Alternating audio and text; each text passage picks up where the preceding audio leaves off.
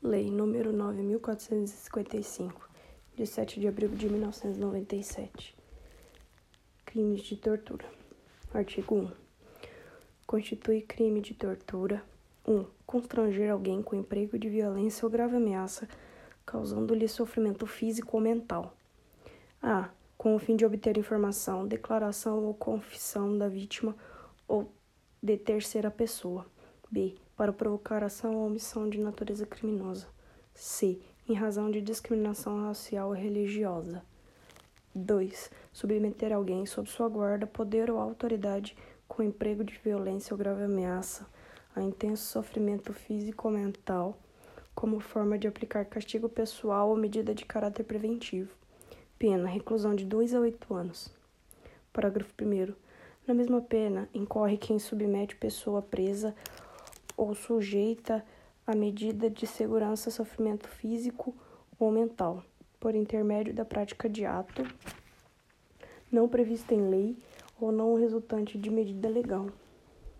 Parágrafo 2 Aquele que se omite em face dessas condutas, quando tinha o dever de evitá-las ou apurá-las, incorre na, pena, incorre na pena de detenção de 1 a 4 anos. Artigo 3 terceiro. Se resulta lesão corporal de natureza grave ou gravíssima, a pena é de reclusão de 4 a 10 anos. Se resulta morte, a reclusão é de 8 a 16 anos. Parágrafo 4 Aumenta-se a pena de um sexto até um terço. 1. Um, se o crime é cometido por agente público. 2. Se o crime é cometido contra criança, gestante, portador de deficiência, adolescente ou maior de 60 anos. 3 se o crime é cometido mediante sequestro. Parágrafo 5.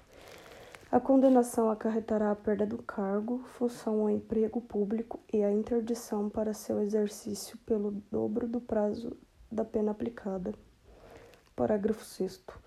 O crime de tortura é inafiançável e insuscetível de graça ou anistia. Parágrafo 7. Condenado por crime previsto nessa lei, salva a hipótese do parágrafo 2 iniciará o cumprimento da pena em regime fechado. Artigo 2.